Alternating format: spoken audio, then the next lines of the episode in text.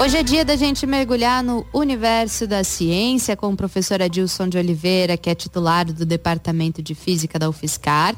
Ele que hoje fala um pouquinho com a gente sobre o início da primavera, que ainda vai acontecer, viu, às 10 horas da noite. Mas é ele quem vai explicar melhor. Uma boa noite para você, professor.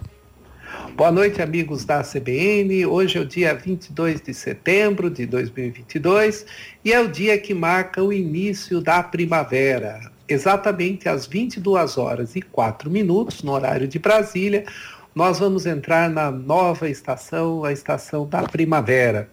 Embora muitas vezes a gente faça associações com as estações do ano, costuma-se dizer, por exemplo, que a primavera é a estação das flores, o verão é a estação do calor, o inverno do frio, do outono das frutas. Muitas vezes aprendemos isso na, até nas, na escola. Mas as estações elas não têm exatamente a ver com é, esses fenômenos, pois nós estamos hoje, por exemplo, aqui no final do no, último, do último dia do inverno, o primeiro do, da primavera, e estamos tendo temperaturas baixas e chuvas. Tivemos durante o inverno altas temperaturas e mesmo no verão tem alguns dias de bastante frio.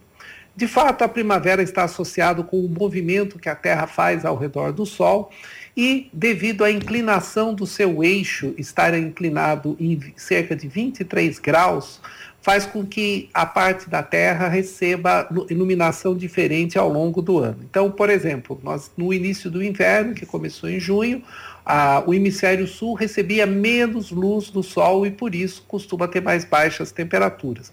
Já no dia 21 de dezembro, quando começa o, o verão, o hemisfério sul vai receber mais luz, então ele fica mais aquecido em função disso. E a primavera, tanto a primavera quanto o outono, os dois hemisférios recebem a mesma quantidade de luz e por isso acaba gerando temperaturas um pouco amenas, mais amenas. Mas é claro que o fenômeno climático ele é muito mais complexo do que apenas a iluminação a luz do sol que chega aqui para aquecer o nosso planeta.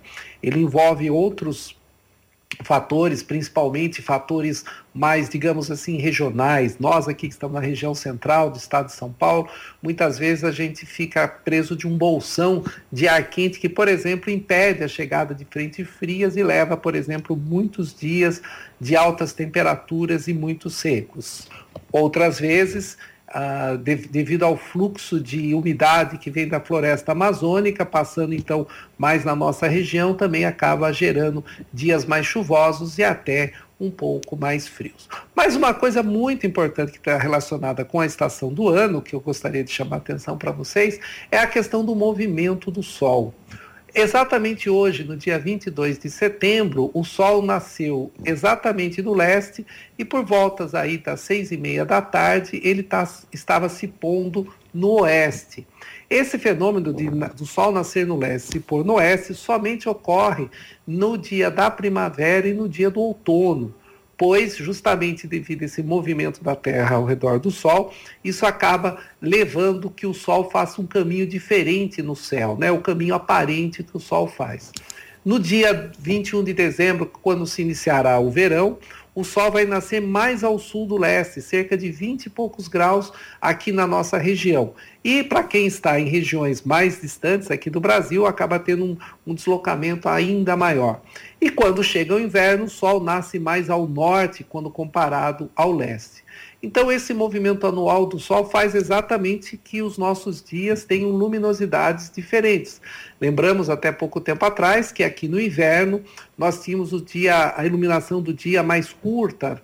Antes das 6 horas da tarde, a gente já estava na escuridão, já estava na noite, e hoje, agora no início da primavera, nós teremos esse pôr do sol mais ou menos depois das seis e meia da tarde.